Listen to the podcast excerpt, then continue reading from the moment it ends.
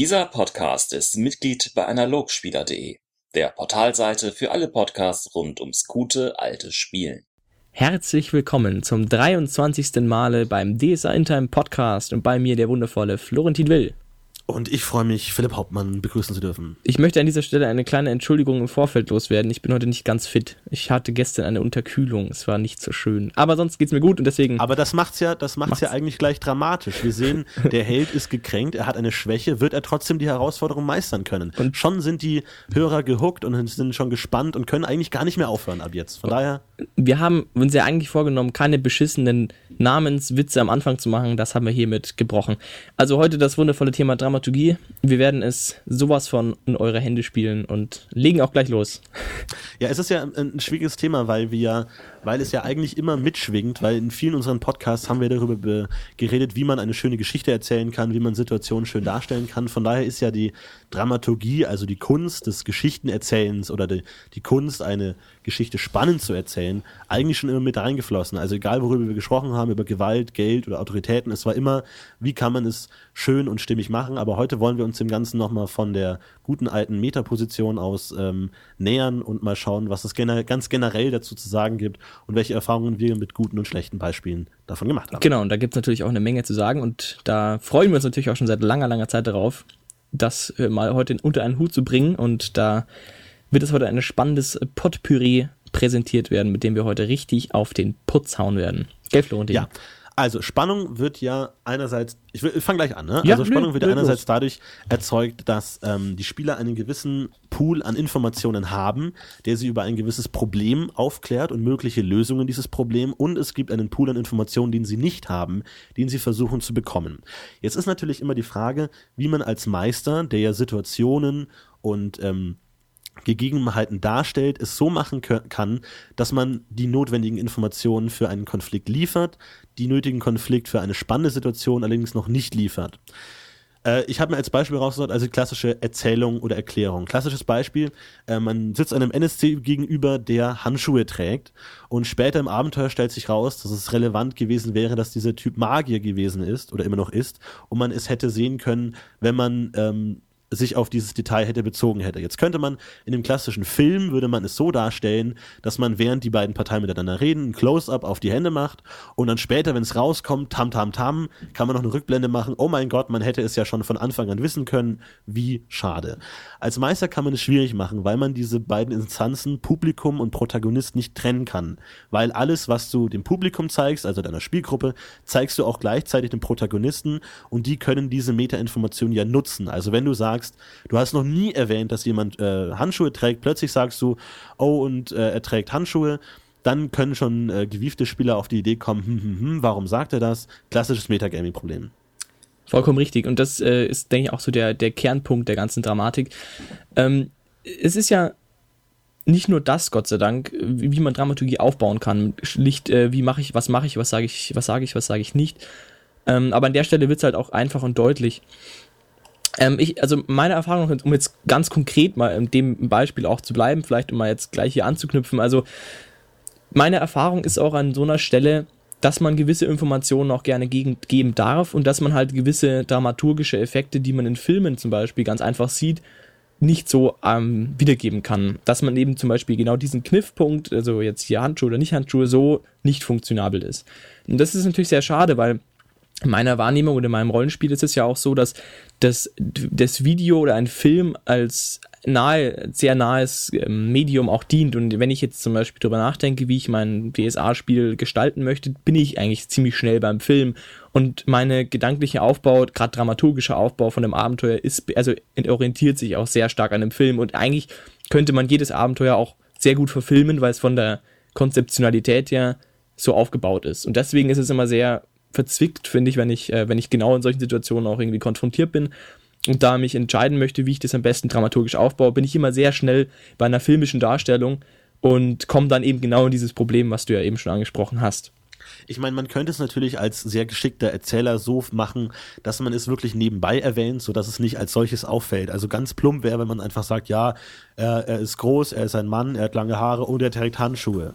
So, man kann ja dann nebenbei, wenn man seine verschiedenen Handlungen, meinetwegen er unterschreibt irgendein Dokument, könnte dann sagen, wie man äh, wie das, das Knarzen des Lederhandschuhs man hört oder so. Also ähm, irgendwie detaillierter und dass es nicht so klassisch mit dem, mit dem Hammer ins Gesicht ist, dass er Handschuhe trägt. Aber generell ist es ja die Frage, inwiefern man sich für diese äh, Erzählungen rechtfertigen muss, weil man ja natürlich als Charakter dieses Wissen gehabt hätte und wenn es der klassische Superdetektiv in der Gruppe ist, hätte dieses Detail sofort aufgeschnappt und hätte davon sofort irgendwie eine, einen Ermittlungsansatz bekommen. Also hat man immer auch das Problem, dass man in gewisser Weise ähm, also angenommen, man hat, hat sich das äh, Abenteuer so überlegt, dass die Spieler es nicht sofort verstehen, dass er ein Magier ist, sondern dass es später erst als große Überraschung rauskommt oder man es vielleicht in einer Menge von Ermittlungsindizien benutzen könnte, um ihn dann zu überführen. Ähm, allerdings ist man dann Magier. Ja, ist natürlich die Frage, ob man, äh, wie man das einsetzt. Also wir haben schon darüber gesprochen. Ähm, auch in den Kommentaren wurde es angesprochen, was man alles der Dramaturgie opfern darf. Also darf man einfach sagen, ähm, ihr, ihr seht es einfach nicht, weil ich es so möchte, als spannende Geschichte, dass ihr es nicht bemerkt oder dass ich euch erst später daran erinnern lasse, äh, zu sagen, oh, euch fällt ein, dass ihr Handschuhe getragen habt, wenn das mal irgendwie relevant wird. Oder bin ich so fair und lasse euch wirklich die gesamte Handlungspalette offen, zu sagen, ich beschreibe alles, was möglicherweise relevant sein könnte und ihr könnt dann äh, der Sache nachgehen, wie ihr wollt, weil es ja auch immer die Frage der Fairness ist, dass man sagt, man, man lässt einem Charakter alle Möglichkeiten, weil ansonsten, also ich meine, das ist so eine Grundsatzdebatte. Lässt man dem Spieler möglich alles Freiheiten und sagt, er soll es machen, wie er möchte, oder sagt man, scheiß auf seine Freiheiten, ich habe eine coole Geschichte und will, dass die so erzählt wird. Was natürlich wahrscheinlich die bessere Geschichte wird, allerdings für den Spieler auch weniger befriedigend, weil er nicht das Gefühl hat, er hätte wirklich daran teilgenommen, sondern würde eher zuschauen, wie andere Charaktere oder wie ähm, alles sich so fungiert, dass es eine gute Geschichte wird, ohne dass der Spieler tatsächlich daran teilnimmt. Ja, ich, wie so oft ist natürlich in dem Fall wieder mal die Zwischenlösung das Beste, meiner Ansicht nach. Und ähm, da ist nämlich natürlich die große Kunst besteht dann eben darin, dass das schön zu verquicken. Also so ein, den Eindruck zu erwecken, sozusagen, man hätte viel machen können, im Gegensatz zu, man hat trotzdem die Geschichte durchgebracht, die man gerne durchbringen würde. Das ist halt eben die Optimallösung. Und natürlich ist es immer schwierig, dass man, wenn man, wenn man dem Helden gewisse Entscheidungsgewalten einfach aus der Hand nimmt und sagt, das kannst du jetzt noch nicht wissen.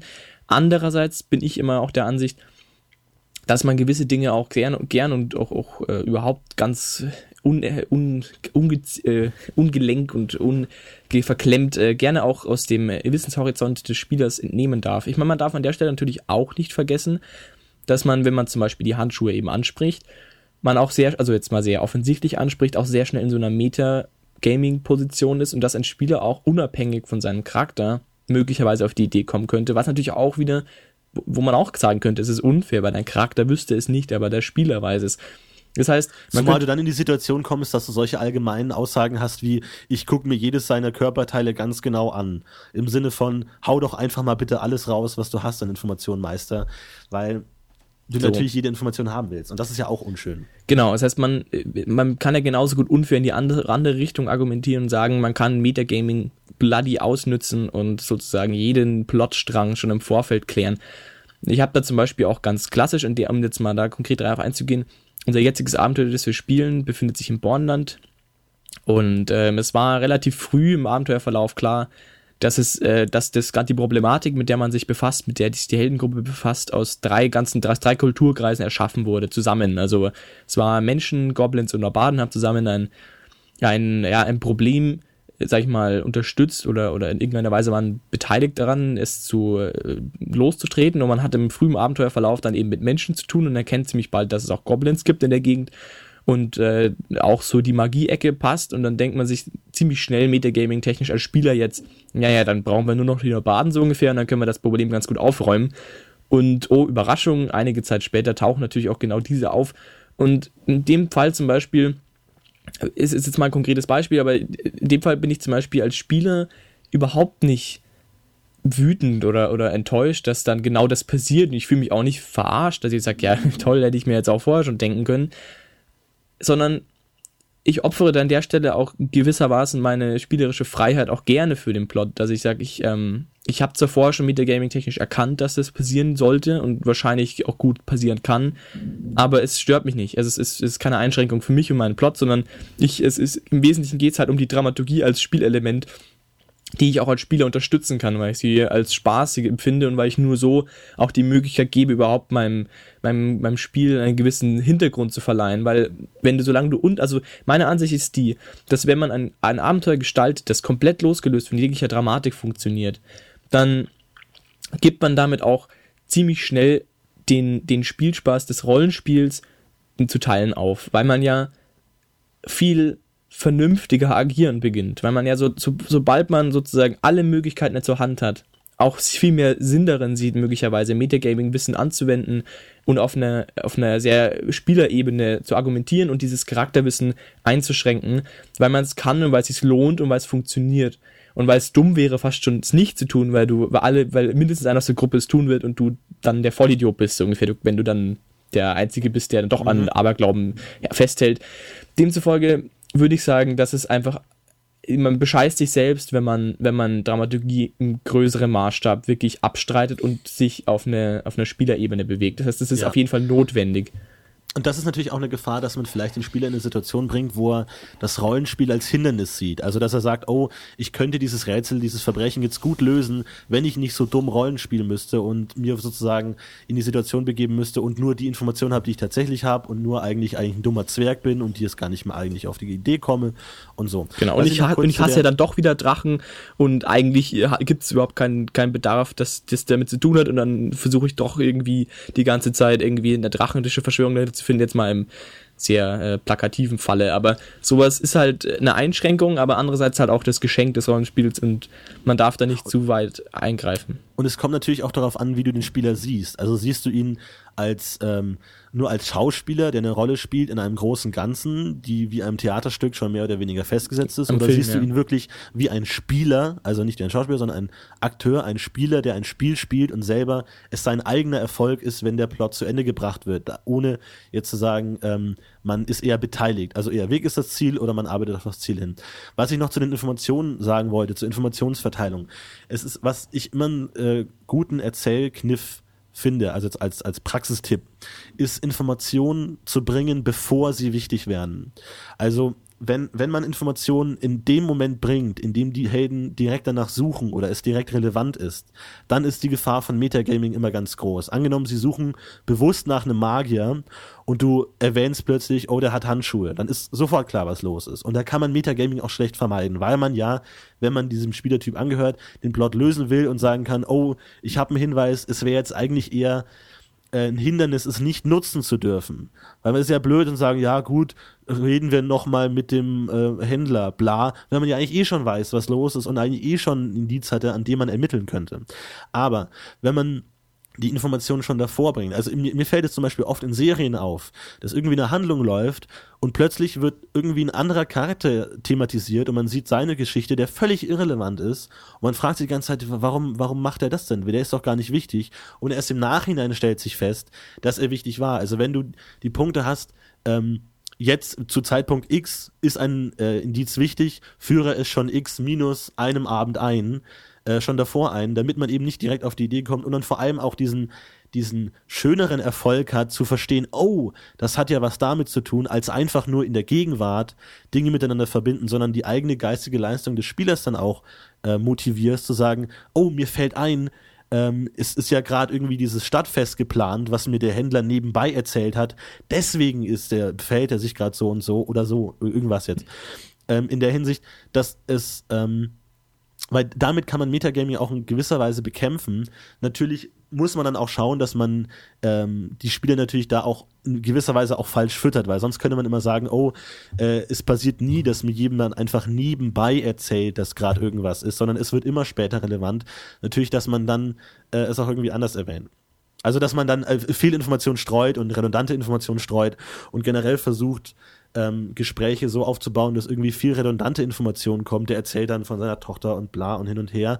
Und eine dieser fünf Informationen, die er bekommen hat, wird dann tatsächlich wichtig, was dann natürlich auch führt, dass man aufmerksamer den Informationen gegenüber ist und natürlich dann auch immer den schönen Erfolg hat zu sagen, ah, jetzt verstehe ich, jetzt ergibt ja alles Sinn, was viel mehr eine Eigenleistung des Spielers ist, das miteinander zu verbinden, als sozusagen auf dieser unangenehmen Metaebene äh, Meta-Hinweise zu verknüpfen. Ich meine, wenn man zum Beispiel jetzt auch einen, einen Film Dramaturgie anschaut, ich denke mal, da werden wir heute sowieso noch öfter darauf zu sprechen kommen, aber wenn man das jetzt mal so betrachtet, ein richtig durchgeplanter Film hat, wenn er jetzt nicht gerade von Tarantino gedreht ist, hat meistens fast überhaupt keine sinnlose Information in sich.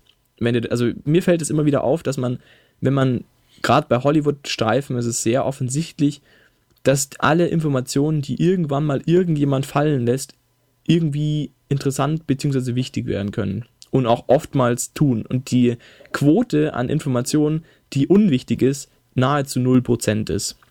Ein richtig gut abgestimmter Blockbuster-Streifen hat fast überhaupt keine Leerlaufinformation, sondern wird immer gefüllt mit schönen Bildern oder mit Aktionen. Und man ist ihm auch nicht sauer deswegen, weil die Dramaturgie funktioniert. Das heißt, es ist eigentlich nicht notwendig, dass man unbedingt Leerlaufinformationen einbaut, sondern es ist einfach schon auch wichtig, dass man, dass man die Sachen hervorhebt, die man, die, die ähm, ja, die dann für die Dramaturgie entscheidend werden. Natürlich ist es aber dennoch so, durch das, dass du halt natürlich einen Spieler hast, der auch eine Eigenleistung irgendwie produzieren will und darf, dass du natürlich auch noch Leben um Informationen baust. Also, dass du zum Beispiel, wenn jetzt ein Wirt die Information geben soll, dass am Nachmittag des zweiten, dritten Tages ein Stadtfest stattfinden soll und es im späteren Verlauf des Spiels entscheidend wird, dann wird man natürlich nicht nur den Wirt auftreten lassen und sagen können, lassen lassen, hey, außerdem, ich seid herzlich eingeladen zum Fest in drei Tagen und dann wieder gehen lässt, sondern dass man ein, ein Gespräch, ein internes Gespräch aufbaut, in dem der Wirt auch mit der Gruppe kommuniziert und auch im ganz alltäglichen Sinne kommuniziert und dann dabei fallen lässt, dass es möglicherweise dieses Fest gibt.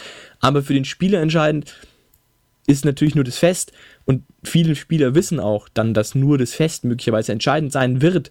Dennoch wirkt es so, als hätten sie aus der Fülle an Informationen, die der Wirt ihnen gegeben hat, das als entscheidendes wichtiges Element herausgefischt.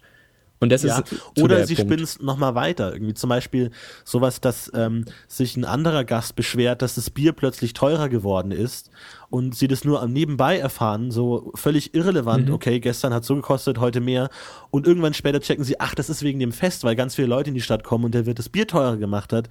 Jetzt ergibt es Sinn, also dass man die Information nicht direkt gibt, morgen ist Fest, sondern eben so ein bisschen, was hat dieses Ereignis für Auswirkungen auf die einfachen Leute und wie könnte man von diesen sich wieder auf das große Ereignis hinab informieren. Und dann zum Beispiel auch, man unterstützt ja an der Stelle auch eine, eine, also eine Nachforschung der Helden, dass sie hätten möglicherweise nachfragen, warum ist Bier teurer geworden ist und daraufhin genau. auf die Information kommen und dann sind sie diejenigen, die das Fest äh, quasi äh, äh, gefunden haben. Also aus über was, so was viel, was viel befriedigender ist, als wenn sie es einfach gesagt bekommen. Genau. Und ansonsten, glaube ich, kann man sagen, es gibt zwei Informationen, die ein NSC bieten könnte. Entweder ähm, er gibt Informationen, die seinen Charakter unterstützen, also damit man ihn als Charakter versteht, oder ist es Plotrelevanz? Also du lässt ihn einfach labern und erzählt, okay, er ist irgendwie ein wütender Typ, deswegen beschwert er sich über seinen Nachbarn und bla und bla, um ihn als Charakter ein bisschen zu verstehen, damit sich die Spieler was vorstellen können und einen Charakter zu haben, oder er gibt ihnen ähm, eben Informationen zum Plotverlauf und die Kunst ist es eben, diese beiden Dinge möglichst so zu verweben, dass man nicht sehen kann, was ist das eine und was ist das andere. Und dann eben später festzustellen, Ach ja, klar, das war ja das. Ja, richtig, genau. Also das zum Beispiel, der wird dann gesellig rumquatscht und dann währenddessen also in seiner Geselligkeit auch zum Festen einlädt, würde er gut passen. Genau, stimmt schon, aber genauso finde ich es auch wichtig. Und dass man da natürlich dann schon sehr stringent auch auf eine, auf eine dramaturgische Ebene auch arbeitet. Also zumindest geht es mir so. Und dass man auch, und das ist schon auch so, das habe ich jetzt auch mittlerweile so für mich festgestellt, dass es schon auch sinnig ist in manchen Fällen, sehr konkret auch zu sagen, was der, was die plotrelevante Information ist, kann nicht schaden, wenn man zum Beispiel als Meister jetzt weiß, im späteren Abenteuerverlauf ist ein Clou relativ schwierig zu, zu finden für Spieler, möglicherweise fast unmöglich, wenn man an der Stelle diese Information nicht bekommt, dann kann man das auch gerne sehr offensichtlich sagen, um den Plot nicht zu gefährden, meiner Ansicht nach. Weil man könnte natürlich auch argumentieren und sagen, okay, das ist nun mal schwer zu finden und wenn es jemand, niemand nicht findet, dann wird es halt kompliziert. Aber ich glaube, dass es für eine Dramaturgie und für ein vernünftig funktionierendes Abenteuer nur schädigend sein kann und niemandem wehtut, wenn man wichtige Informationen auch betont. Das kann eigentlich niemand wirklich dann für schlecht empfinden, wenn man noch genug andere Sachen einbaut, die halt ein bisschen Atmosphäre schaffen an der Stelle. Die quasi wieder aufwiegen.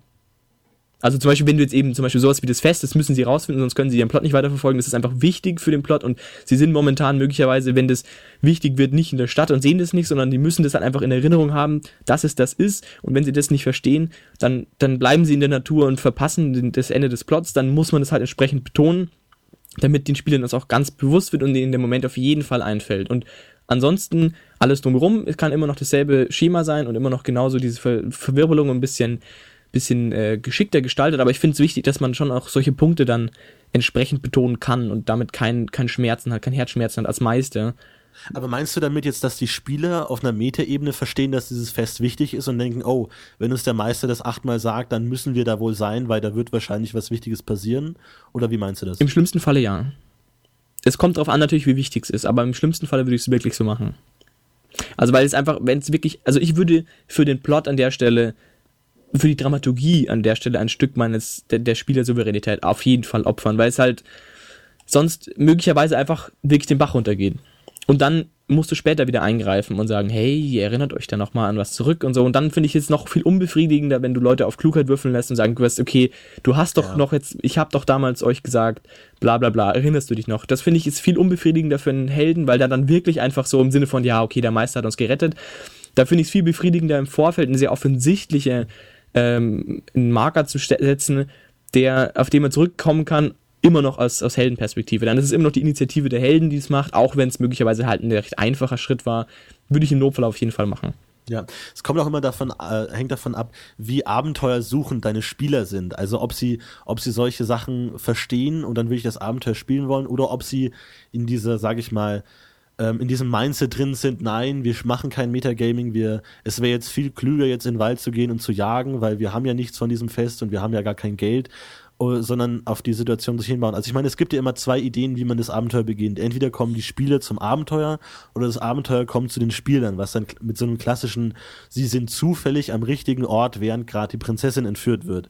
Und Zufall zu konstruieren ist halt einfach sehr schwer, ohne dass die Spieler es verstehen und einfach wissen, okay, wir müssen zu der Situation da sein, damit es funktioniert. Auf der anderen Seite, wenn du wirklich Spieler hast, die auch das Abenteuer suchen und ähm, sich da eher selbstständig damit beschäftigen und auch ein gewisses ähm, dramaturgisches Feingefühl haben. Also das finde ich immer sehr wichtig, dass man ähm, dass ich da oft das Gefühl habe, man arbeitet da in einer gewissen Weise entgegen. Der, der Meister versucht sein Abenteuer zu machen und die Spieler versuchen möglichst natürlich zu sein und es ist selten natürlich dem Abenteuer zu folgen. Und der Meister muss dann immer mit Druck daran arbeiten. Aber ich finde es auch wichtig, dass man sich als Spieler selber darüber bewusst ist, dass man selber genauso verantwortlich ist, dass so ein Abenteuer funktioniert wie der Meister und auch selber selbstständig schauen muss, wie man dabei bleiben kann und äh, sich daran beteiligen kann. Zumindest im gewissen ich mein, Rahmen halt, ja im gewissen Rahmen. Ja, da kommen wir wieder zu der, der Grundsatzdebatte. Ähm, wie, wie viel Selbstständigkeit gibt man den, den Spielern, gibt man den Helden? Ich finde, das sollte man eigentlich immer daran abstecken, inwiefern äh, die Spieler selber dazu in der Lage sind, Dramaturgie zu erschaffen und zu fördern. Ja. Wenn, wenn die schaffen, äh, auch ohne einen kompletten Abenteuer irgendwie aus sich selbst aus den Fingern zu saugen, irgendwie coole interne Zwiste, irgendwie Streit, bla, und eine coole Geschichte daraus zu machen, komplett ohne Meister im Notfall, dann würde ich sagen, lass, überlass ihnen die Möglichkeit und gib ihnen nur ganz wenig Möglichkeiten und gib ihnen eine Bühne, wo sie einfach cool spielen können. Das reicht schon. Wohingegen jemand, der äh, da überhaupt weniger Interesse hat oder einfach dieses Verständnis für spannende oder interessante Situationen nicht hat, dem muss man dann einfach ein bisschen mehr Druck ausüben und sagen, okay, ob ihr es wollt oder nicht, ihr macht das jetzt. Zum Beispiel ist es ganz klassisch jetzt wieder, ich habe ähm, vor kurzem eben eine, eine anderen Gruppe äh, auch wieder ein bisschen neue Meister, meinen, meinen Meistergeist gefördert. Die, die hören jetzt zu und sind bestimmt gleich voll beleidigt, weil ich es jetzt voll fertig mache. Nein, aber ähm, also es war, es war schon anders. Ich habe ich hab ja mit euch in eurer Gruppe eben eine Kampagnengruppe geleitet und jetzt eben, also eine sehr erfahrene Gruppe geleitet sozusagen und auch eine sehr dramaturgiebewusste Gruppe und auf der anderen Seite jetzt eben eine sehr neue Gruppe, die sich halt noch in, in den Kinderschuhen bewegt, sag ich mal, in dieser, auf dieser Dramaturgie-Ebene und es war schon auch eine Schwierigkeit für mich als Meister, da eben den richtigen, äh, den richtigen Ansatz zu finden. Und es ist genau diese Problematik, einfach wie viel gebe ich vor, wie viel kann ich machen, um am Ende die Geschichte spannend und eben Eigeninitiative, als Eigeninitiative darzustellen, also spannend zu gestalten und als Eigeninitiative der Spieler eben als, als Eigenergebnis der Spieler auch irgendwie ähm, auszuwerten. Und die größte Problematik ist an der Stelle halt wirklich auch zum Beispiel so einfache Dinge wie Auftraggabe, was halt in vielen, wenn man eben, ja, was halt bei vielen Leuten reicht, ist halt auch einfach zu sagen, äh, die, die Frau wurde entführt und die komplette Gruppe ist äh, Feuer und Flamme, die zu retten, auch ohne jegliche Belohnung und ohne nichts, weil es halt, sie wissen, ja, es ist Abenteuer, das machen wir jetzt, egal, und wir, es passieren irgendwelche spannenden Dinge und dann würfel ich ein paar Mal und dann ist es fertig. Und auf der anderen Seite gibt es halt die, die das unglaublich wichtig finden, dass sie eine total gute Eigenmotivation ihrer Charaktere an den Tag legen und so ein Abenteuer muss total ausgefieselt, eingefädelt werden. Ne? Damit auch jeder, ja, jeder Spieler ein grundsätzliches Interesse hat und dann gibt es für jeden Spieler einen extra Plot und alles führt zusammen und am Ende ein großes, dramatisches Highlight. Das ist bedingt natürlich auch sehr stark ein Spielerinteresse und auch ein Spielergeist, weil je mehr Eigen ähm, Souveränität man den Spielern zuschreibt oder je Eigenplot man auch den Spielern gibt, das ist ja auch dasselbe, auch wenn ich in einem großen Abenteuer Einzelplots einbaue, ist es auch absolut entscheidend, dass die Spieler dennoch an dem Hauptplot festhalten und dann immer wieder zurückkommen und auch immer wieder den Weg finden, damit die Komplettdramaturgie erhalten bleibt. Und das ist eine sehr stark spielerabhängige Sache. Deswegen ja. würde ich an der Stelle auch auf jeden Fall sagen, dass es, ähm, dass es einfach eine sehr gruppenabhängige Sache ist, wie immer, und dass ich schon der Meinung bin, dass eine richtig gute funktionierende Dramaturgie zu sehr großen Teilen, zu sehr, sehr großen Teilen, zu fast allen Teilen nur von den Spielern abhängt. Weil ich meine, die klassische Problematik, ein Abenteuer wird vorbereitet und jede Meister sagt immer, ja, egal was du vorbereitest, die Spieler machen es eh anders. Und das ist ja wirklich einfach so.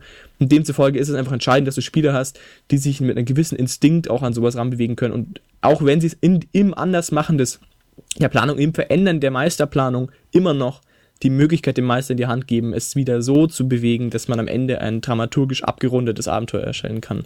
Ja, man muss sich da vor allem als Spieler auch immer die Frage stellen, spielt man einen Menschen oder spielt man einen Helden? Also versucht man ihn möglichst rational, wie man es selber in der Situation machen würde, auszuspielen oder auf ein Abenteuer fixiert. Also es ist natürlich auch immer so, dass ähm, man in gewisser Weise dazu gezwungen werden muss. Also ich stelle, ich immer als Vergleich zum Beispiel Frodo, ja.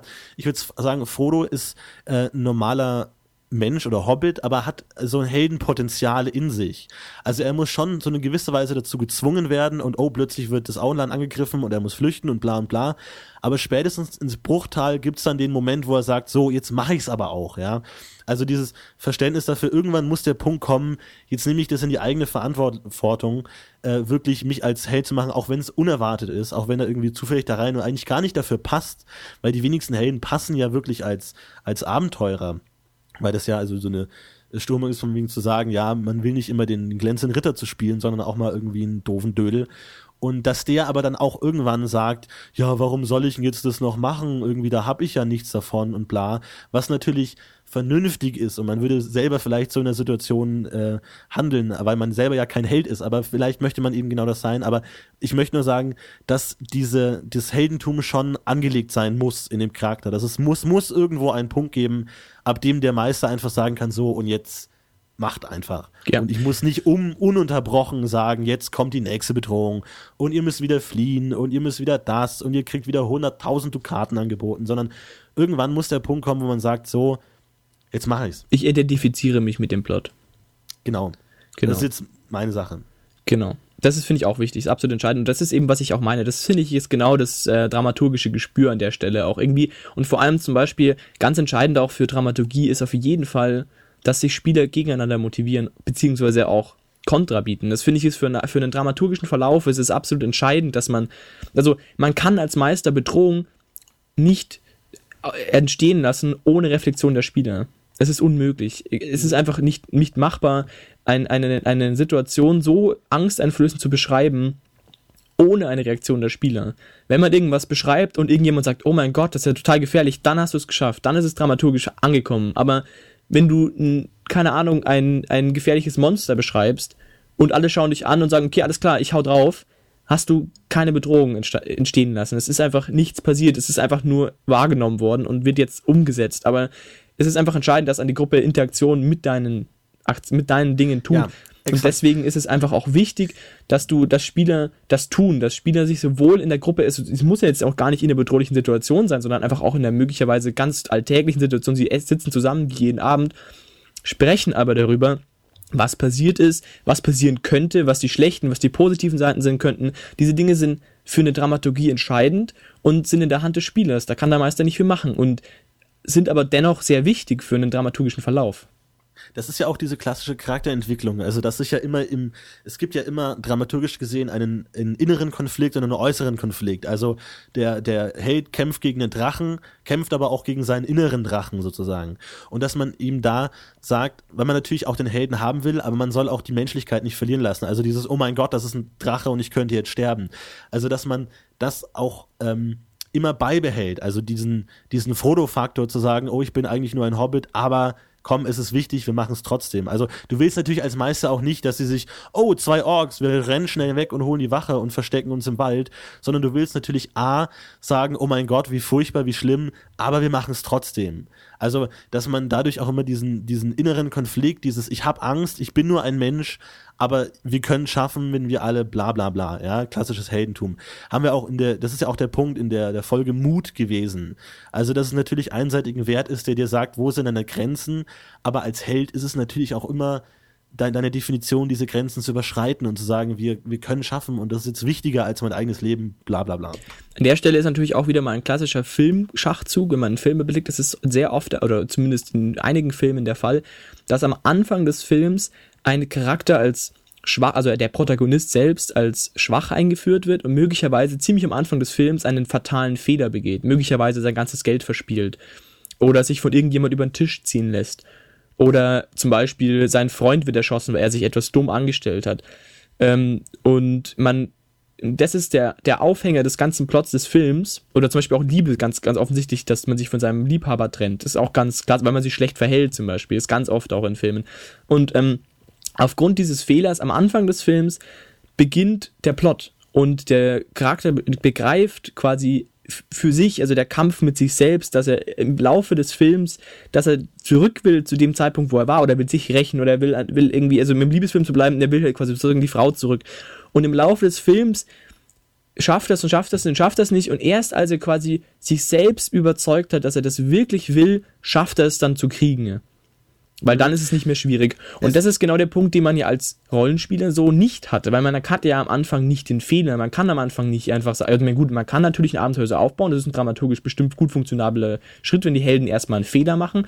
Aber es ist halt dieses Charakterentwicklungsding, hat man so nicht mehr, weil man halt von Anfang bis zum Ende einen funktionierenden Charakter hat, der immer konstant bleibt. Das heißt, man kann nicht einfach am Anfang einen Fehler machen, den er am Ende dann nicht bemacht und Zudem hat man auch eine Heldengruppe, was auch schon mal da an der Sicht natürlich schwieriger ist. Das heißt, die Helden sind natürlich in der eigenen Verantwortung, diese Entwicklung zu kleineren Teilen für sich selbst durchzumachen. Also eine, eine Gefahr für sich zu beschwören, auch durch, durch, durch Spiel, die man dann im späteren Verlauf lösen kann. Das ist ja. einfach eine, die, wichtig. Ja. Auf jeden Fall, das ist ein wichtiger Punkt auch im Storytelling allgemein, dass es ja auch immer ein psychologisches Abenteuer ist. Also der innere Konflikt projiziert sich nach außen und der äußere Konflikt projiziert sich nach innen. Also oft ist es ja, sind ja so, so Plots irgendwie so eine Art Fabel für das, was im Menschen gerade passiert. Also jemand, der mit seinen eigenen Dämonen zu kämpfen hat, trifft dann tatsächlich auf Dämonen und muss seine eigenen Dämonen zu überkommen, um die äußeren Dämonen zu überkommen. Also das ist ja, spielt ja miteinander, was natürlich im Rollenspiel schwer darzustellen ist, aber potenziell eigentlich immer mitschwingen sollte, um eine gute Geschichte zu erzählen.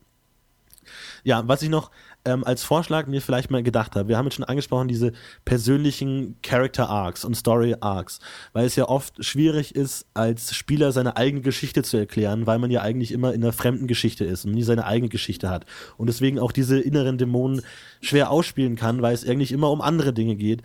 Und deswegen habe ich jetzt mal nur als, als Hypothese, als Idee, die Idee gehabt, dass man dieses Spiel, äh, Spiel unter Spielern fördern könnte, indem man, also jetzt mal ganz blöd auf die aristotelische Dramentheorie. Ein Charakter hat immer zwei Dinge. Er will immer irgendwas und er macht immer eine Veränderung durch. Dadurch wird der Charakter interessant. Und es ist finde ich immer schwer, diese Situation umzusetzen, wenn man das ganz alleine machen muss. Deswegen würde ich sowas vielleicht mal ankündigen. Zum Beispiel, man sagt, okay, ich spiele jetzt einen Krieger, der gerade von der Akademie kommt.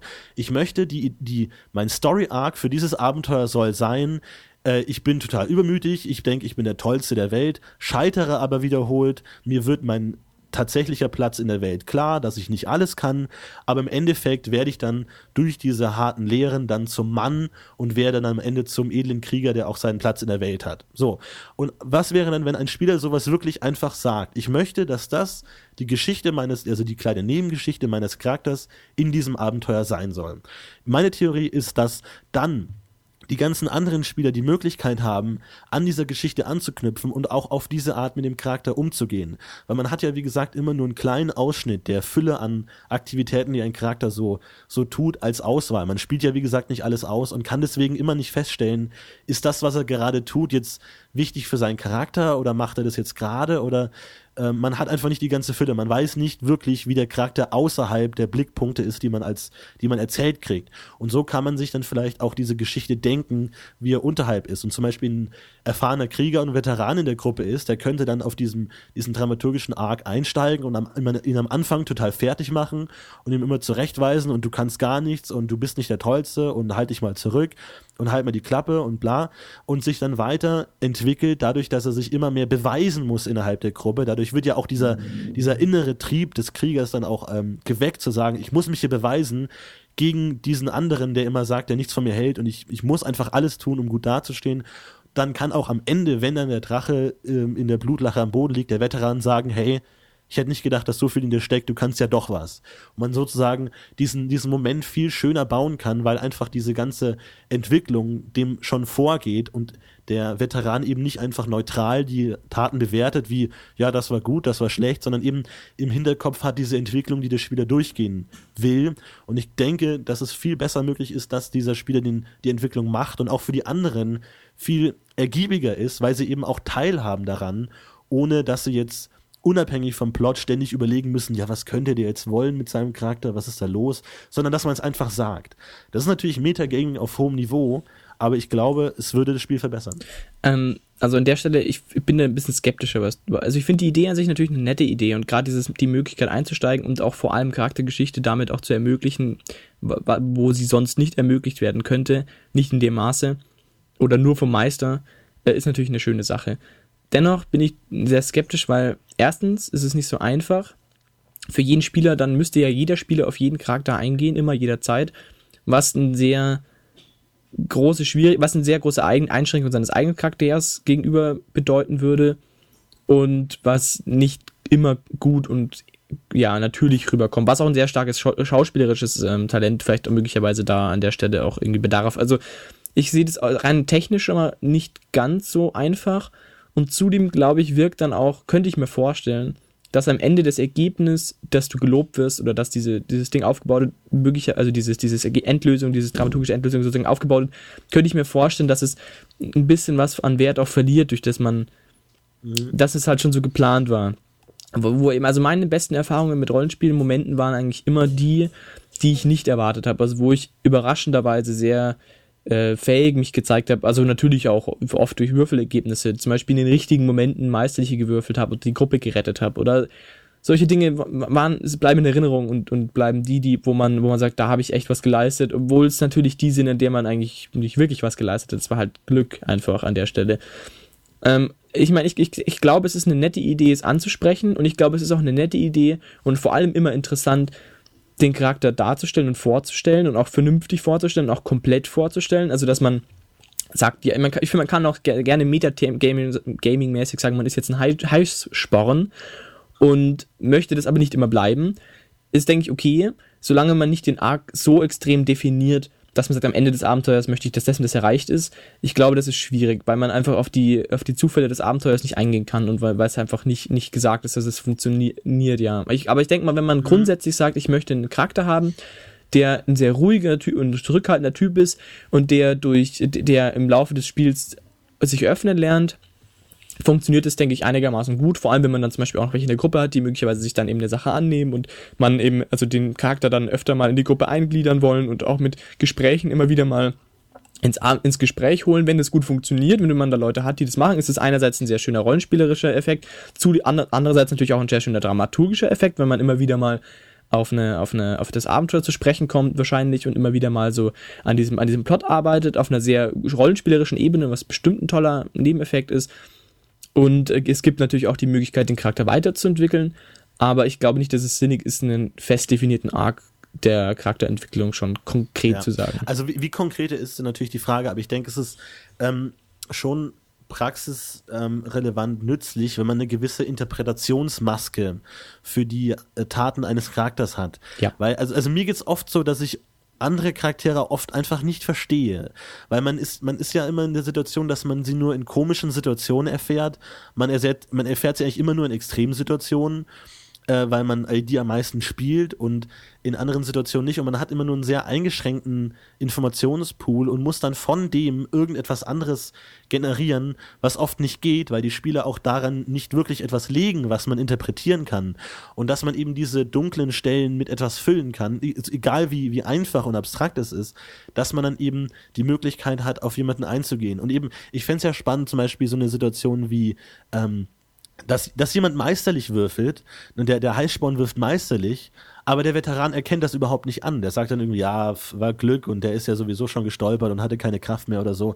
Und dass dann eben da ähm, eben unabhängig der normalen Interpretation man eben noch einen weiteren Konflikt reinbringen könnte und der Heißsporn noch wütender ist und noch aggressiver ist, weil er eben so gut war und trotzdem nicht gelobt wird und trotzdem an dieser Autorität scheitert, dass man eben da die, die Situation noch intensiviert, einfach als sagt, ja, gut gemacht, Junge, und weiter geht's.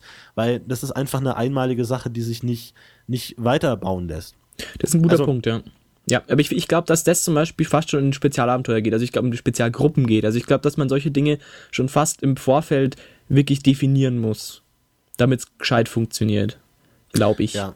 Also ich glaube, ja, das reicht nicht aus, das zu sagen. Aber ich, ich, ich stimme dir zu. Ich finde es auch entscheidend, dass man ein besseres Bild der Charaktere hat und dass man vor allem auch ein tiefenpsychologischeres Bild in etwa von deinen Charaktere, der, der fremden Charaktere auch irgendwie an die Hand bekommt, dass man sich etwas damit vorstellen kann, und nicht nur, also gerade die Alltagssituation besser einschätzen kann, wie das in etwa abläuft und dass man eben sagt, ja, ich bin äh, arrogant, eitel und verwöhnt, äh, ja, so bin ich, dann hat man schon mal mehr an der Hand als das, was man sich nur aus Gesprächsfetzen rausfieseln muss. Vor allem, weil das ja auch dann nur vor, also ich meine, Gesprächsfetzen oder das, was man spielt, setzt ja auch voraus, dass der Spieler zu 100% perfekt jede Situation den Charakter ausspielt, was ja auch unrealistisch ist. Also man ändert sich, er ist ja auch nur ein Mensch und macht das ja, nicht optimal und demzufolge wird es schwierig, wenn man auch noch leicht ändernde, leicht schwankende Charakterzüge darstellt, dass man dann da als fremder Spieler nochmal irgendwie den, den, den grünen Faden findet, den roten Faden findet.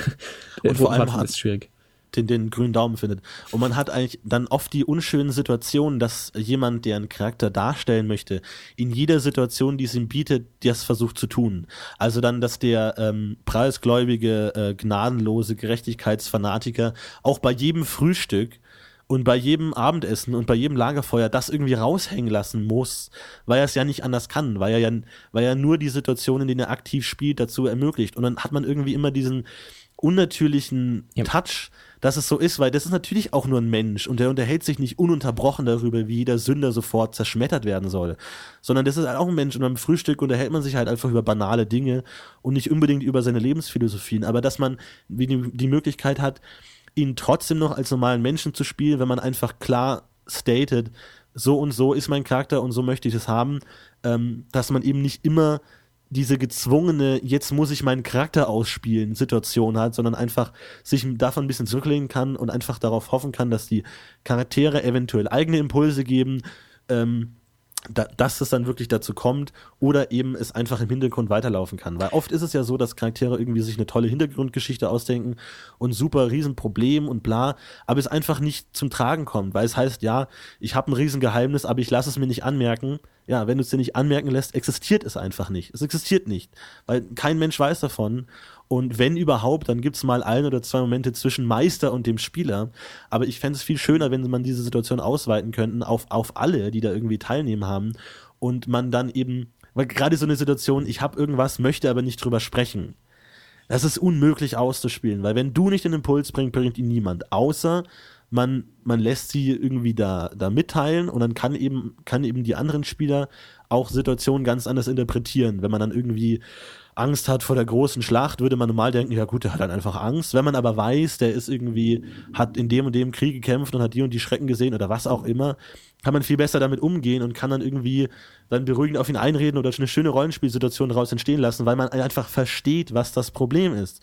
Man kann es einfach interpretieren und muss nicht einfach sagen, ja, tut mir leid, du, du zeigst mir zwar, dass du Angst hast, aber ich kann damit nichts anfangen, weil ich nicht weiß, was los ist. Deswegen machen wir einfach weiter und ignorieren es. Ein klassischer Charakter an der Stelle ist zum Beispiel auch ein, also ein Spielfreund von uns hat einen relativ äh, einzigartigen Druidencharakter, auch mit einer einzigartigen Philosophie sich gebastelt und äh, hat sich da auch sehr viel Mühe gemacht mit der Philosophie und wirkt im Rollenspiel aber noch deutlich weltfremder und unwissender, als es eigentlich ist, weil er halt dieses ganze, ich verstehe euch nicht so recht mit eurem Gewusel und Getusel in der modernen, schnellen Welt einfach immer spielen muss und immer spielen will, auch natürlich, klar, weil sich da viele Gedanken gemacht hat, aber wirkt damit natürlich sehr einseitig. Genauso wie zum Beispiel auch äh, eine Forscherin in unserer Gruppe ist, die ähm, durch das, dass sie, die, die eigentlich die gebildetste von uns allen ist, von der Information her, aber durch das, dass sie quasi auch in manchen Situationen ähm, eben auch äh, abergläubisch oder auch naiv reagiert oder auch zumindest anfänglich reagiert und da niemand sonst damit so mit diesem mit diesem Spiel ähm, größer umgeht, auch diese Situation sehr hängen bleiben im Spiel geschehen und man aus irgendwelchen komischen Gründen ne, der Meinung ist, dass es eigentlich ein sehr naiver und abergläubischer Mensch ist, was natürlich unsinnig ist, weil der eigentlich sehr gebildet ist, der Mensch, aber durch das, dass man eben sehr eingeschränkte Wahrnehmungen auch irgendwie von Charakteren hat, auch im schlimmsten Falle eben dann seine, seine, seinen Charakter ein bisschen opfern muss, wenn man das, also wenn es nicht gescheit funktioniert. Wobei man das natürlich auch nicht immer gut kommunizieren kann. Das ist natürlich auch ein bisschen Gruppenbewegung, mit Gruppenkonstellation ja. damit dabei. Meine, aber das kann natürlich auch ins andere Extrem umschlagen, dass jeder der fünf Spieler dann einen wahnsinnig riesigen enzyklopädischen äh, Hintergrund hat, den keiner mehr rafft und keiner kann sich überhaupt auf das Abenteuer konzentrieren, weil alles mit Wulst und natürlich kann man das äh, subtil machen und schön machen und muss es auch nicht jeden Abend und in jeder Gesprächssituation ansprechen, sondern einfach, dass man, wenn man mal die Situation sieht oder mal Lust hat, auch irgendwie einen Abend am Lagerfeuer auszuspielen, dass man dann die Möglichkeit Möglichkeit hat, auf sowas zurückzugreifen, damit man eben nicht einfach nur dasteht und schweigen muss, weil man einfach nicht weiß, was los ist. Und ähm, ja, natürlich möchte man auch, dass Spieler in gewisser Weise so ein dramaturgisches Feingefühl entwickeln. Also ich als Meister würde das wollen, dass ich eben als Meister nicht immer äh, den, den, die wie sagt man, die, keine Ahnung, irgendwie An Anreize bieten muss und immer hier bla, großes Drama, weil man, man muss ja dann, damit Dinge funktionieren, auch immer ins Extreme gehen. Also man kann ja nicht einfach sagen, äh, ihr werdet, es, es gibt ein Problem, sondern es gibt ein riesengroßes Problem, weil man einfach eine Reaktion der Spieler erzwingen muss manchmal. Und ich würde mir eben wünschen, dass man sagt, man, man fördert so ein gewisses dramaturgisches Feingefühl, dass man eben auch selber gewisse Konflikte äh, erzeugen kann, die man dann als Meister ja wieder sehr gut nutzen kann.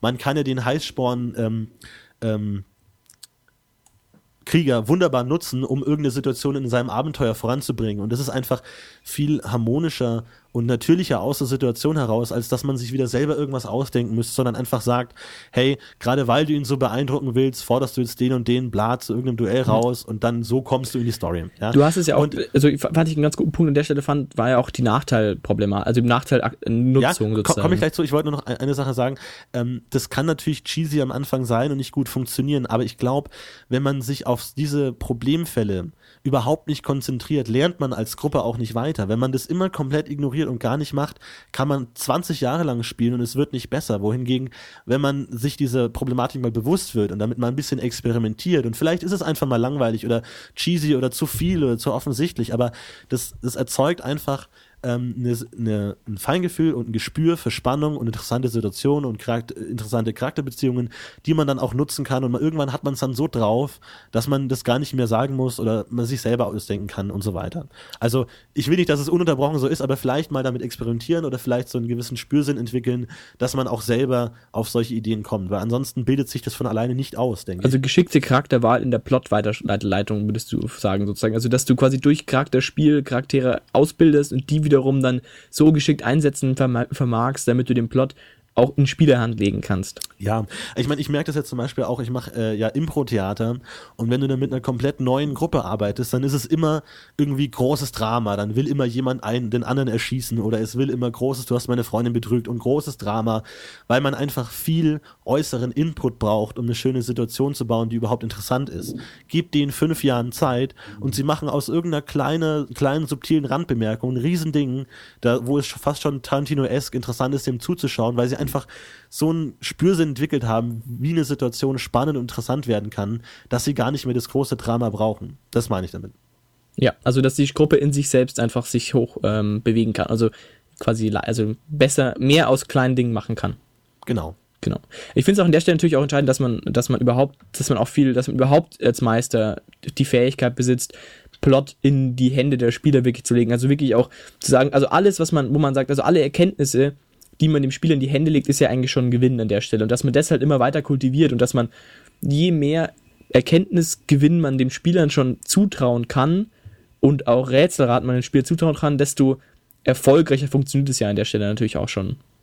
Also je weniger man überhaupt Charakter in Meisterpersonen auftauchen lassen muss, die Informationen geben, wie je weniger da der Input geschieht desto, und, und das trotzdem noch funktioniert, desto besser ist es ja eigentlich für die für das Spiel an sich dann. Ja. Ja, und Genau. Ja, was, was man noch sagen wollte, ähm, generell wird ja Handlung auch oft äh, dadurch spannend, dass irgendetwas Unerwartetes oder irgendetwas plötzlich passiert. Und es ist ja eigentlich oft so, dass sowas eigentlich nur vom Meister ausgehen kann, weil der Meister hat die ganze Situation in der Hand und kann plötzlich taucht irgendjemand auf oder plötzlich passiert das. Ähm, ich habe mir Gedanken darüber gemacht, wie man sowas auch von Spielerseite machen könnte.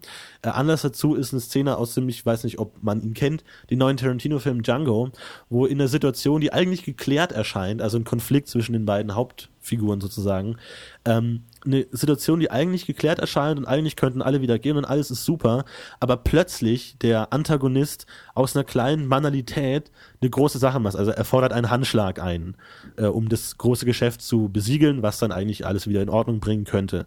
Und dadurch, dass er das macht und so darauf beharrt, entsteht ein viel größerer Konflikt und es kommt zu einer Katastrophe. Und meine Überlegung wäre, wie könnte man sowas umsetzen, dass so etwas Dummes passiert. Weil oft sind Spieler ja eigentlich ziemlich konfliktscheu. Sie wollen ja eigentlich das Abenteuer möglichst schön und möglichst effektiv und möglichst, dass sie cool dastehen, lösen. Aber sie machen selten Dummes. Sie machen selten wirklich Dinge, wo man irgendwie sagt, das ist jetzt einfach, du gehst für nichts drauf, mehr oder weniger. Und da habe ich mir eben gedacht, dass man dafür zum Beispiel wunderschön Nachteile einsetzen könnte.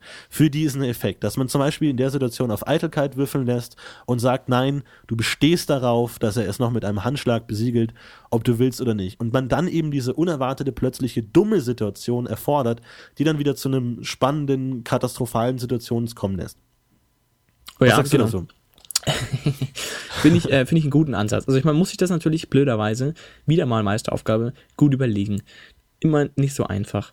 Aber es ist auf jeden Fall ein sehr schöner Moment. Und man kann ja sowas auch zum Beispiel ganz gut nutzen, indem man, also zum Beispiel klassischer Fall, äh, man hat zum Beispiel, ja, wobei so klassisch ist, ist es gar nicht, aber zum Beispiel man, ein, ein, eine Person äh, ist zum Beispiel extrem eitel und ist irgendwo in einer dörflicheren Gegend und möchte sich aus, äh, was auch zum Beispiel ihre Klamotten sind, komplett zerrissen und sie hat nur Lumpen an und sie fühlt sich überhaupt nicht schön, sich in der Öffentlichkeit zu zeigen und beschließt deswegen nachts sich waschen zu gehen, weil sie sich zwar waschen will, aber niemand sie sehen soll. Und deswegen nachts das Haus verlässt dass du Super, mit dieser Situation möglicherweise halt wiederum auf sie Verdacht, weil okay, sie schleicht nachts herum und bla bla bla. Und das ist natürlich ein Spieler könnte natürlich an der Stelle einfach sagen, ja, geh ich heute tagsüber, passt schon. Wohingegen halt der Charakter an der Stelle einfach vielleicht möglicherweise dumm agiert, eitel agiert und sagt, nein, es ist zwar sau dumm, aber ich mache das nachts, wo ich mich vielleicht entweder schwer verletze irgendwo, weil ich abstürze in der Nacht, oder dass ich komplett nass werde und krank werde, oder dass mich eben irgendwelche Dörfler sehen und das äh, wieder ganz anderen Twist in ein Abenteuer reinbringt, ähm, dass du mit solchen Methoden auch echt ganz schöne neue Plot- und, und Problemstränge eben erzeugen kannst und damit auch vielleicht ganz charakterverschuldet den Plot vorantreiben kannst und damit auch einen sehr individuellen Plot auch gestalten kannst. Dass du, wenn du zum Beispiel so äh, eben kleine Gebiete in deinem Plot vorsiehst, der halt auch der, wo das eben gut funktioniert, dass man Spieler damit involviert und den Spieler das machen lässt, dass man das halt mit solchen Nachteilen ganz schön vielleicht gestalten könnte, wenn man das eben schon vorher weiß und sich da eben Gedanken macht in der Stelle. Vielleicht zum Beispiel. Oder eben, wie du sagst, eben in so einer Situation einfach dann spontan auf die Idee kommt, hey, du hast doch den Nachteil, mach das jetzt mal und einfach mal vielleicht die, die, die Spontanität auch der Spieler an der Stelle irgendwie Herausforderung der, des Meisters und dass man da halt dann irgendwie was gestaltet. Problematisch ist natürlich immer, solche Dinge sind halt dann einfach nicht gecastet. Du kannst solche Dinge nicht gut planen und du bist da auf eine sehr spontane, ja, individualis individualisierte, improvisierte ja, Anwendung angewiesen und du bist natürlich darauf angewiesen, dass der Meister seinen Job gut macht, dass die Spieler alle ihren Job gut machen und dass du den, das richtige Quäntchen Glück noch mitbringst, dass es auch gut funktioniert. Sowas kann natürlich auch wirklich einfach in die Hose gehen und die Gruppe geht drauf und dann ist einfach alles tot. Und das willst du natürlich auch nicht haben, dass du mit so einem relativ banalen Kunstgriff die Gruppe in die richtige Scheiße reitest, ist natürlich auch nicht gewollt. Das heißt, die, die, die, du musst natürlich dann da auch irgendwie die, die Kontenance bewahren und das natürlich, also zum Beispiel die, die Situation wie im Film, den du vorher angesprochen hast, wie in, in Django Unchained, ist, denke ich, nicht denkbar, dass du wirklich den kompletten Abenteuer, also dass du so eine wirklich hochdramatische, hochdramatische Situation erzeugst, glaube ich, ist viel zu gefährlich, dann auf einem äh, Eitelkeitswurf dann irgendwie aufzubauen. Das finde ich dann etwas zu starker Eingriff, glaube ich. Ja, klar, zu allem muss man natürlich auch seine Spieler in der Hinsicht einschätzen können, ob sie es wollen, gegen ihren Willen Situationen zu spielen. Also, ähm, ob's, aber ich, ich glaube, hm. viele Spieler mögen das auch gar nicht, wenn sie äh, mir geht's auch oft so, wenn sie sagen, okay, ich würde jetzt gern das machen und er sagt Nachteil, nein, du musst aber das machen, dass man das eigentlich nicht will und dann die Situation irgendwie versucht so stark zu relativieren, dass man dann doch seinen eigenen Willen kriegt. Aber man muss dann natürlich die Spieler auch einschätzen, ob sie dann auch ähm, die den Mut haben, hässlich zu sein, also den Mut haben, einfach dumm dazustehen.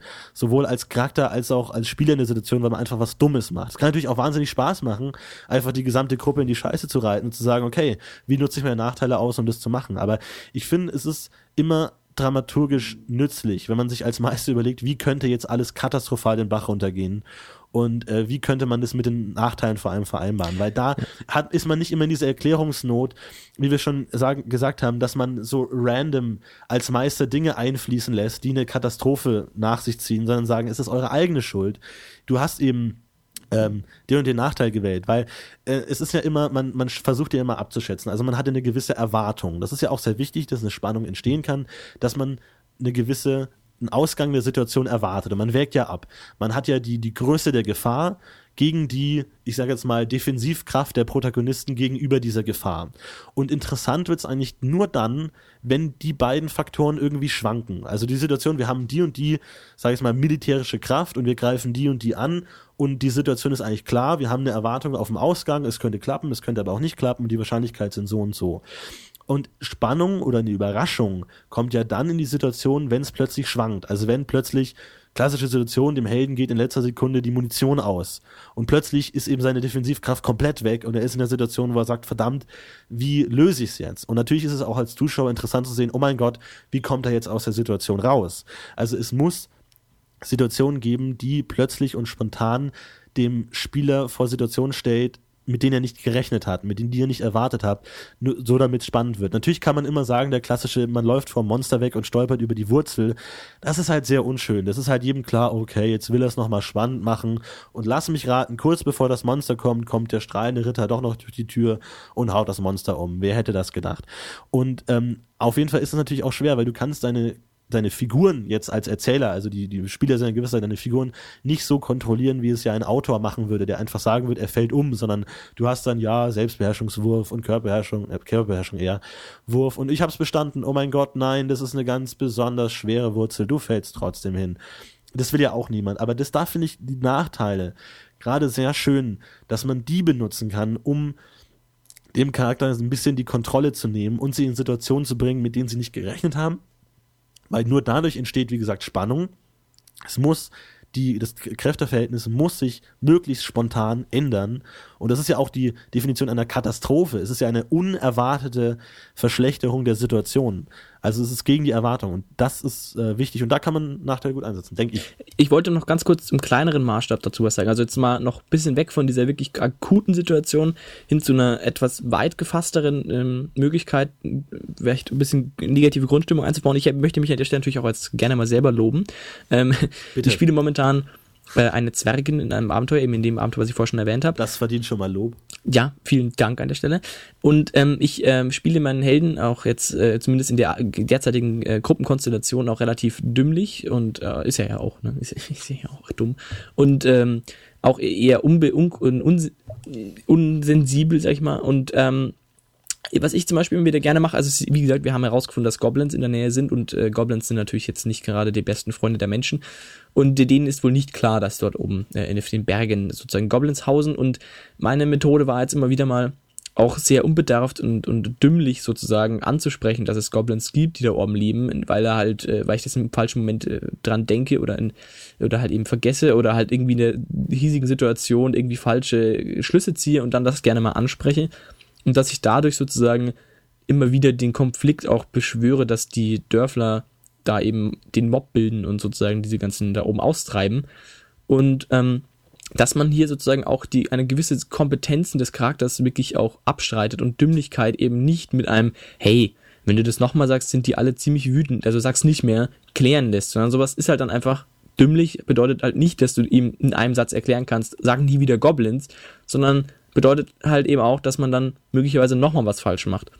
Genauso gilt es natürlich für viele Menschen. Wenn man ein heilspütiger, wahrheitsliebender Typ ist, dann ist man das halt. Oder ich meine, der muss ja nicht mal prinzipientreue Wahrheitsliebe haben, wenn der halt einfach ein ehrlicher Mensch ist, dann ist der halt vielleicht ehrlich und sagt, wenn er halt zum Beispiel die Situation hat, wenn er das jetzt, also das vielleicht für jeden offensichtlich ist, wenn er jetzt ehrlich ist, könnte es möglicherweise kompliziert werden, dass er dennoch sagt, aber mein Charakter würde das wahrscheinlich trotzdem machen. Dass er es auch noch macht und nicht irgendwie, wenn ein etwas realistisch, äh, etwas, ähm, 21. Jahrhundert äh, vorhandene, aus dem 21. Jahrhundert stammende Person äh, ihm sagen würde, hey, das ist nicht die beste Idee, lass das mal, dann würde das halt nicht funktionieren. So, verstanden, was ich meine? Ja, auf jeden Gut, Fall. und das wollte ich so als klein, also im kleineren Maßstab eben sozusagen die Spieler mehr also mehr Dümmlichkeit oder mehr, mehr Eigen, Verkackheit sozusagen, also mehr Möglichkeiten in die, den Spielern mehr Möglichkeiten. Inkompetenz. Inkompetenz, so. Das ist das Wort. Ich bitte, ich bitte euch Spieler darum, seid inkompetenter, meiner Erfahrung nach ganz praktisch. Und zu dem konkreten Fall, was du vorhin gemeint hast, eben mit dem, wie kann ich in der Situation wirklich jetzt dann sowas machen, ist das natürlich mit dem Nachteil auch eine schöne Option. Ist natürlich aber trotzdem nicht einfach. Also ich finde, es gerade in einem Kampfgeschehen, also wenn man schon sozusagen kurz vorm Kampfgeschehen ist und dann wegläuft und oh und stolpert und keine Ahnung, ist die Sache echt schwierig, geschickt zu machen. Also diese Misch, weil man einem Spieler fällt halt schon auf, welche Teilbereiche gecastet sind und welche wirklich spielverschuldet sind. Und ähm, ich glaube, die größte Kunst besteht dann wahrscheinlich darin, dann aus den Aktionen des Spielers eher seine, seine Unfähigkeit herauszuziehen. Mhm. Zum Beispiel, ist auf jeden Fall schöner, ja. Zum Beispiel, wenn ein Spieler sich, also du hast, man hat zum Beispiel eine, eine Waldsetting und man hat einen kurz bevorstehenden Kampf und ein Spieler möchte sich außen rumschleichen, ähm, um von hinten angreifen zu können. Und ähm, man sagt ihm erst sehr spät, dass möglicherweise, oder er erkennt sehr oder man, man versucht dann eben als Meister möglicherweise aus der Situation das rauszuholen, dass er dann aus dem Gestrüpp fällt und äh, halt den Bösewicht mehr oder weniger in die Arme und damit äh, die ganze Sache sehr ka äh, katastrophal sozusagen endet, weil der man den Typen dann noch irgendwie rausholen muss und keine Ahnung, dass so eine Situation halt irgendwie entstehen kann, dass man halt irgendwie spontan auf die, auf die Aktion eines Spielers, die, die halt geplant ist, sozusagen eingehen versucht und dann so irgendwie versucht, da was dran zu schrauben. Ich denke mal, es ist auf jeden Fall die bessere Möglichkeit. Wenn das mit Nachteilen auch funktioniert, ist es bestimmt auch eine tolle Sache ja. wenn es klappt. Das ist ja genau der Punkt, den auch unser ähm, Community-Mitglied Prion anspricht, dass eben damit eine Dramaturgie funktioniert, eben schon der Handlungsverlauf und das Anfang und Ende feststehen muss. Wie zum Beispiel der Meister einfach sagt, er muss jetzt von den Bösen ähm, entdeckt werden und was natürlich auch sehr langweilig macht und die Handlungsrahmen der Spiele natürlich stark eingrenzt. Aber ich, ich stimme dir auf jeden Fall zu, dass es auf jeden Fall schöner ist, wenn sowas aus der Inkompetenz der Spieler oder aus der Motivation der Spieler heraus ähm, kommt. Ich meine, ein klassisches Beispiel wäre äh, jemand, der sich gar nicht anschleichen will und sagt, der klassische Rondra, blub, warum machen wir das überhaupt? Und wir brechen da jetzt durchs Gebüsch und greifen an und blub oder sowas. Also das ist immer schöner, als wenn dieser gezwungene ähm, ge gezwungene Ast, der bricht unter dem Schuh, auch beim besten Waldläufer der Welt dann kommt und man entdeckt wird. Das ist halt einfach ähm, ja. ja. immer schöner. Ja, das, das stimmt dann, das stimmt. Und man hat, wie gesagt, das meinte ich auch mit dem Fairness, dass es eben schwer ist, diese Fairness gegenüber den Spielern aufrechtzuerhalten, weil es oft einfach nicht von der Leistung der Spieler abhängen kann, ob eine Situation funktioniert oder nicht. Weil sonst kann man einfach keine Geschichte erzählen. Sonst ähm, ist, wenn die einfach super sind, dann passiert ja nichts Falsches und dann kommen sie in keine Konflikte oder lösen alle Konflikte perfekt und man kann dann nur sagen, man lässt einfach Monster auftreten, die zu stark für sie sind, aber das will man ja auch nicht. Man muss einfach mit den Schwächen der, der Leute arbeiten. Und wie gesagt, ich glaube, wenn jemand ähm, ein dramaturgisches Geschick hat, dann erkennt er das auch selber und sagt, okay, es wäre jetzt eine spannende Situation, wenn ich jetzt irgendwie ähm, da meine Geduld verliere in meinem ähm, Beobachtungsposten und irgendwie anfangen, da irgendwie rumzudödeln und dann mich auffällig mache, ähm, das eben auch selber merkt und dann eben man nicht immer vor dem Meister sich rechtfertigen muss, warum ist der Meister so doof und lässt er den, den Ast knacken, sondern auch, dass die Konflikte eher in die, in, in, innerhalb der Gruppe getragen werden und zu sagen, warum hast du was falsch gemacht?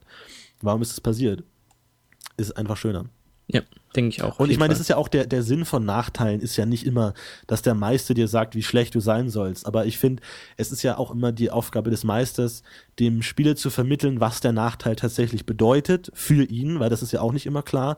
Und vor allem auch, wie der Meister möchte, dass sie eingesetzt werden. Aber idealerweise übernimmt der Spieler das irgendwann selber und äh, ist selber neugierig und ist selber geizig, ohne dass er ständig würfeln muss.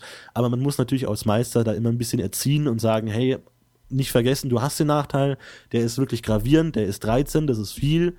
Ähm, spiel das auch mal so aus. 13, ja, ist, ist gravierend, ja. ja. ja, und Unheil bringt natürlich.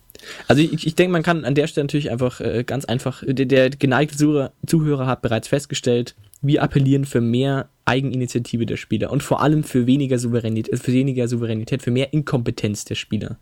Aber man muss natürlich immer äh, die den, den Fallschirm ziehen und zu sagen, natürlich nur, wenn eure Gruppe das auch will. Also wenn ihr reine Gamisten seid und einfach äh, da Ass-Kicken da durchmarschieren wollt und cool sein wollt, dann ist das vielleicht nicht so eine gute Idee, wenn jemand ständig äh, Konflikte beschwört und sagen will, ja, aber es wäre doch schön, wenn wir jetzt alle uns zerstreiten würden. Und, äh, aber man möchte dazu sagen, dieser Podcast dreht sich um Dramaturgie und unsere Dramaturgie zeigt und wie jeder Actionfilm oder überhaupt jeder Film zeigt, resultiert immer aus Inkompetenz.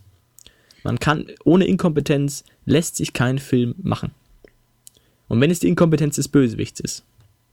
Aber meistens ist es die Inkompetenz eines Protagonisten. ist immer inkompetent. Ja, es, sonst geht's nicht, weil sonst funktioniert es nicht wirklich. Also es gibt sehr selten Filme. Also mein Ocean's Eleven, würde ich sagen, ist da zum Beispiel ein klassisches Beispiel für, es ist relativ, ein relativ kompetenter Film. Aber es ist sehr selten ja, aber auch da gibt es ja natürlich immer das retardierende Moment, dass kurz bevor sie es schaffen, sieht so aus, als würden sie es doch nicht schaffen, äh, weil er keine Munition mehr hat oder die, die Batterie in der Taschenlampe geht aus oder irgendwas oder sie haben die Batterien vergessen. Immer so ein, oh, jetzt doch nicht, aber dann doch. Also natürlich genau. darf die Inkompetenz des Spielers nicht äh, final sein und alles, sondern ist, ist einfach dieser kurze, spannende Moment zu sagen, oh, vielleicht geht doch alles den Bach runter, weil natürlich wissen alle, das Abenteuer wird mit höchst, möglicher Wahrscheinlichkeit erfolgreich abgeschlossen werden, wenn es nicht gerade irgendwie ein Badass-Meister hat. Ähm, aber man darf sich eben nie in dieser Situation wahren, dass man genau weiß, was passiert und alles genau vorherbestimmt ist. Und ähm, ich meine, die Besorgnis mit dem Protagonisten ist ja ein wichtiger Punkt äh, in der dramaturgischen Vermittlung einer Handlung. Also wenn man einen Film anschaut, dann sorgt man sich um den Protagonisten und sagt, hoffentlich schafft das, hoffentlich schafft das und hoffentlich stirbt er nicht. Und das ist natürlich schwer umzusetzen, diese Emotionen, wenn du es selber machst, weil du genau weißt, was passiert und genau weißt, wie die Wahrscheinlichkeit stehen, aber dass man eben auch diesen, dieses Element vielleicht dadurch hineinbringt, dass man auch in Situationen kommt, in denen die Konfrontation unerwartet ist und es vielleicht doch so aussieht, als könnte es schiefgehen. Vollkommen richtig. Mehr Individualität, Individualität natürlich an der Stelle auch. Ähm, genau, ich wollte noch irgendwas anderes sagen und ich habe es vergessen. Das freut mich. Das freut mich. Äh, aber ja, stimme ich, stimme ich dazu im weitesten Sinne. Vielleicht fällt es mir wieder ein. Verdammt. ja, Dramaturgie, ja, ich mein, es, ist, es ist schon wichtig. Also ich finde für Dramaturgie absolut entscheidend. Und je weniger man halt mit den, also Dramaturgie ist ein, eine Sache, die man einfach nur auf, auf die Spieler, äh, auf die Schultern der Spieler abladen kann, meiner Ansicht nach. Also ja, aber gut funktionierende ja, Dramaturgie auch. hat viel mit Spielern zu tun und ja. kann auch nur mit, mit, mit geschickten Spielern zu, zu einer wirklich erfolgreichen Ergebnis geführt werden, wobei natürlich der Meister da den absolut wichtigen Rahmen setzen muss. Auf jeden Fall. Und das ist natürlich auch wichtig, weil ich meine, es ist ja auch, damit so eine Handlung funktioniert und so ein Konflikt funktioniert, muss natürlich auch der Antagonismus-Part, was auch immer das jetzt ist, ähm, auch wirklich wichtig und relevant erscheinen. Also, also der Meister, das, ja, was der Meister ja, so von sich gibt. Genau, also das Problem, das Problem muss wichtig sein. Das darf kein, oh ja, ist irgendwie völlig egal, ob das jetzt so ist, sondern es muss wichtig sein. Und wenn es inhaltlich nicht wichtig ist, kann man es ja so vermitteln. Also ich meine, so klassische, ich meine, wir haben ja auch in unseren ganzen Götter, Götterreihen-Podcast, das bietet sich ja fantastisch an für Dramaturgie. Ich will nicht sagen, dass ständig irgendwelche Götter oder Signale oder Zeichen auftauchen sollen, aber um die Gewichtigkeit einer Situation darzustellen, ist sowas immer gut. Ich meine, das wird, das wird immer gern genommen, irgendwelche Träume von Situationen oder Vorahnungen oder Symbole, die auftauchen oder Vorhersagen oder das aufziehende Wetter. Es wird, je näher sie der bösen Burg des Grafen kommen, wird es immer äh, dunkler und das Gewitter zieht auf und es wird einfach eine, ist einfach eine bedrohliche Situation. Ähm, ist natürlich, kann natürlich auch sehr leicht cheesy sein und natürlich auch ähm, unrealistisch auf die Götter bezogen, aber ist natürlich auch immer eine Möglichkeit, den Ereignissen die richtige Gewichtung zu geben, damit man auch sich nicht albern vorkommt, wenn man als Spieler jetzt wahnsinnig dramatisch dem Problem gegenübertritt, aber es eigentlich völlig unwichtig ist. Also man muss da auch wirklich gegenhalten können, zu sagen, dass die Gefahr ist groß, die Gefahr ist unberechenbar, das Problem ist wichtig und es ist nicht einfach. Genau, genau, jetzt weiß, weiß ich, was ich sagen wollte. Deswegen ist auch ein Charaktertod meiner Ansicht nach ein wahnsinnig dramaturgischer Moment, den man auch sehr, sehr kontrolliert einsetzen sollte. Weil ich glaube, ein Charaktertod am falschen Moment könnte zum Beispiel an der Stelle auch vielleicht sehr falsche Signale senden. Also ich glaube, das ist für eine richtig gut funktionierende Dramaturgie ist wirklich ja. auch, ist gerade sowas auch entsch absolut entscheidend. Also da, Genau. Vor allem, wenn sie Spieler verschrecken, glaube ich, sind sie sehr kontraproduktiv. Wenn dann der Spieler sagt, oh, ich bin jetzt so vorsichtig, weil ich auf gar keinen will, dass mein geliebter Charakter, den ich schon seit zwei Jahren spiele, stirbt, ist es schwierig. Also ich meine, da gibt es wirklich große Diskussionen und da sind viele Leute verschiedener Meinung, aber ich würde sagen, ich würde einen Charakter nur dann sterben lassen, wenn er es wirklich will, wenn der Spieler das möchte oder wenn er wirklich massiv Dinge falsch macht, die offensichtlich so sind oder halt durch irgendeinen massiven super Patzer, duper, wuper oder so. Aber ich würde Aber selbst da würde ich eher, würde ich ihm eher wahrscheinlich äh, irgendwie also ja, ich Lebenspunkte abziehen oder genau. Nachteile geben oder sowas, klar. Ähm, das stimmt schon. Also töten ist wirklich eine schwierige Sache. Ja. Genau. Und dramaturgisch eben auch kaum zu vertreten, weil man damit einfach. Also, weil man, also wenn man entweder der Geschichte sehr schnell die Glaubwürdigkeit nimmt, wenn man also an der falschen Stelle jetzt, meine ich, gewählt, oder weil man, weil man dem Ganzen schon viel zu früh einen Höhepunkt setzt. Also ich glaube, das ist, ähm, einfach entscheidend ja, auch irgendwie. Aber das ist ein Punkt, ich meine, das ist natürlich auch eine Frage über die Gewichtigkeit des Problems. Ich meine, wir kennen das alles aus Science-Fiction-Alien-Filmen, wo irgendwie die Gruppe am Anfang aus 20 Leuten besteht und dann stirbt einer nach dem anderen weg, bis nur noch die drei Helden oder die, äh, der eine Held übrig bleibt, um einfach zu zeigen, okay, dieses Viech ist einfach verdammt gefährlich. Das kannst du halt in der Heldengruppe nicht machen. Dann kannst du entweder fünf Redshirts einführen, die dann deiner Reihe nach abkratzen, äh, aber ansonsten kannst du das nicht wirklich so plakativ bedrohlich darstellen, weil der Tod einfach eine schwierige Sache ist. Korrekt. Aber in den meisten Fällen ist es schon so, dass äh, das, das Tod in Filmen immer von wichtigen Rollen kurz vorm Ende stattfindet. Also es ist halt immer so die, der ultimative Gefährlichkeitsbooster ist immer der wichtige Person stirbt kurz vor Ende. Ja, das ist natürlich auch gefährlich. Ich meine, alles, was wir gesagt haben, ist natürlich ähm, so eine Schema, an dem man sich orientieren kann. Aber es ist natürlich auch immer sehr, sehr reizvoll, einfach die Konvention zu brechen und genau gerade das nicht zu machen, was man erwartet. Aber ich würde sagen, das schwingt eigentlich immer mit, egal was wir sagen, es kann auch genau das Gegenteil interessant sein, aber da muss man einfach seine Gruppe kennen. Wenn es eine super erfahrene Monstergruppe ist, die schon alles gesehen hat, dann hat die an dem normal, nächsten Normalo-Abenteuer wahrscheinlich weniger Spaß, als wenn man da gewisse Konventionen bewusst bricht oder eben das Brechen von Konventionen bricht, weil das geht natürlich dann metamäßig natürlich immer weiter, wenn man dann erwartet, dass gerade nicht die Frau, sondern gerade der Mann entführt wird oder sowas. Und dann eben doch nicht, aber eben doch, aber eigentlich schon. Ne? Kann man ja beliebig weiterführen. Oder genau. so. Ja, ja, doch, genau, auf jeden Fall, dass man halt da. Ja, klar, aber ich denke mal, wenn wir so weit gehen, sind wir sowieso. Da, da ist es sowieso, sind wir sowieso dann nicht mehr, nicht mehr hilfreich an der Stelle. Nutzen, ja. das, da kann man dann auch, können wir auch lassen dann. Ja, auf jeden Fall. Naja, also ich bin außerdem hier, ich bin, ich bin hier am, am Zahnfleisch angekommen. Wie sieht's bei dir aus? Ja, ich habe eigentlich auch alles Wichtige erwähnt. Wir haben auch ein bisschen überzogen, von dem her würde ich auch sagen. Ja, also ich meine, es ist natürlich ein, ein riesengroßes Thema und es ist eigentlich das Hauptthema, weil es geht einfach um Geschichten erzählen. Wenn man das Hobby DSA so fasst, dann geht es einfach darum, eine schöne Geschichte zu spielen und ähm, ein äh, theatralisch hochwertiges Produkt zu spielen, gemeinsam wenn man das möchte. Und da ist das natürlich das Hauptthema und wir werden natürlich immer wieder darauf zurückkommen.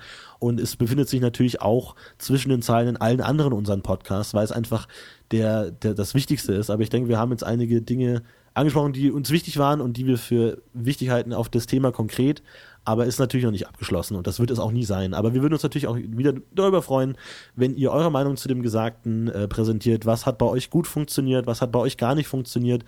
An Ideen habt ihr gewisse Dinge ausprobiert, die wir angesprochen haben? Hat es geklappt? Oder wie, was seht ihr als wichtig daran und äh, wie macht ihr eure Abenteuer spannend und unterhaltsam? Genau, was könnte euch möglicherweise an dem Thema noch weitergehend interessieren oder solche Dinge ist natürlich auch sehr gerne gesehen. Dann können wir das mal vielleicht wieder aufgreifen.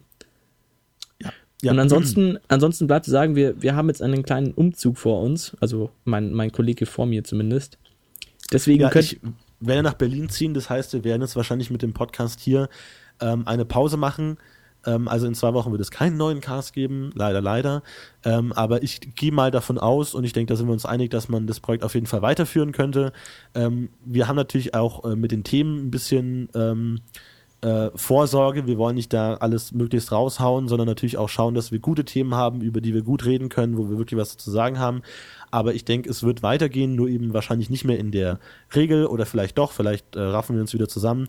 Aber es ist nicht tot und wir machen weiter. Aber jetzt kommt erstmal eine Pause, das auf jeden Fall.